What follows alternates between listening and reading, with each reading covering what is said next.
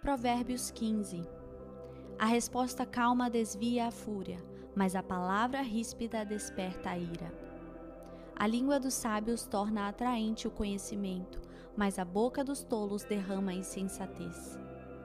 Os olhos do Senhor estão em toda parte, observando atentamente os maus e os bons.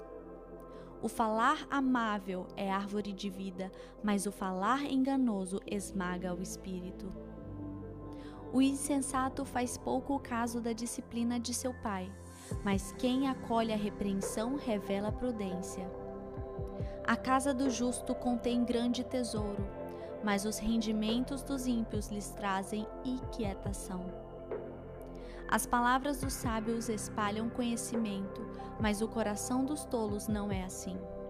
O Senhor detesta o sacrifício dos ímpios, mas a oração do justo o agrada. O Senhor detesta o caminho dos ímpios, mas ama quem busca a justiça.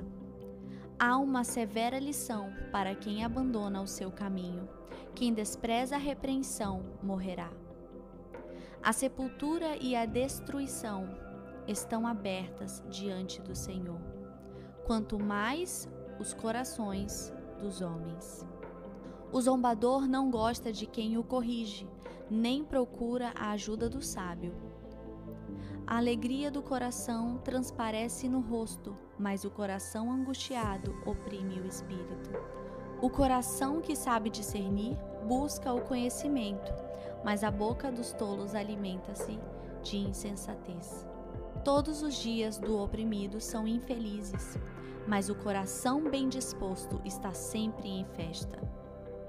É melhor ter pouco com o temor do Senhor do que grande riqueza com inquietação.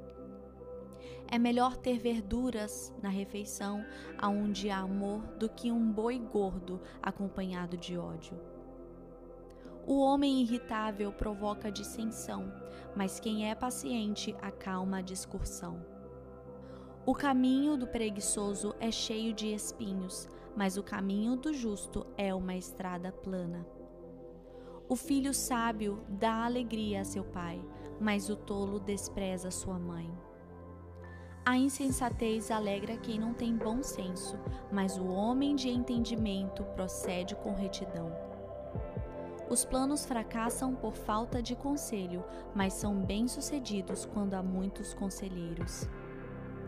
Dar a resposta apropriada é motivo de alegria, e como é bom um conselho na hora certa.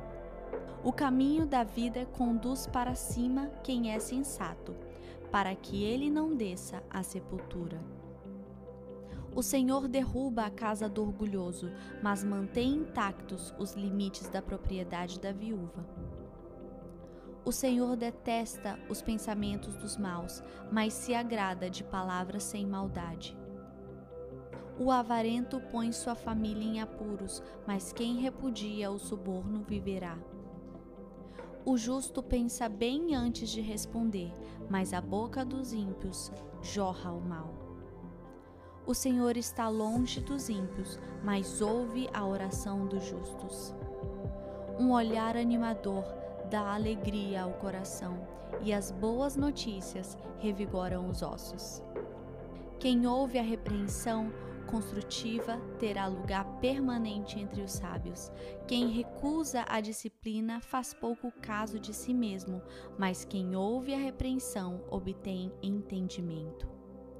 O temor do Senhor ensina a sabedoria, e a humildade antecede a honra.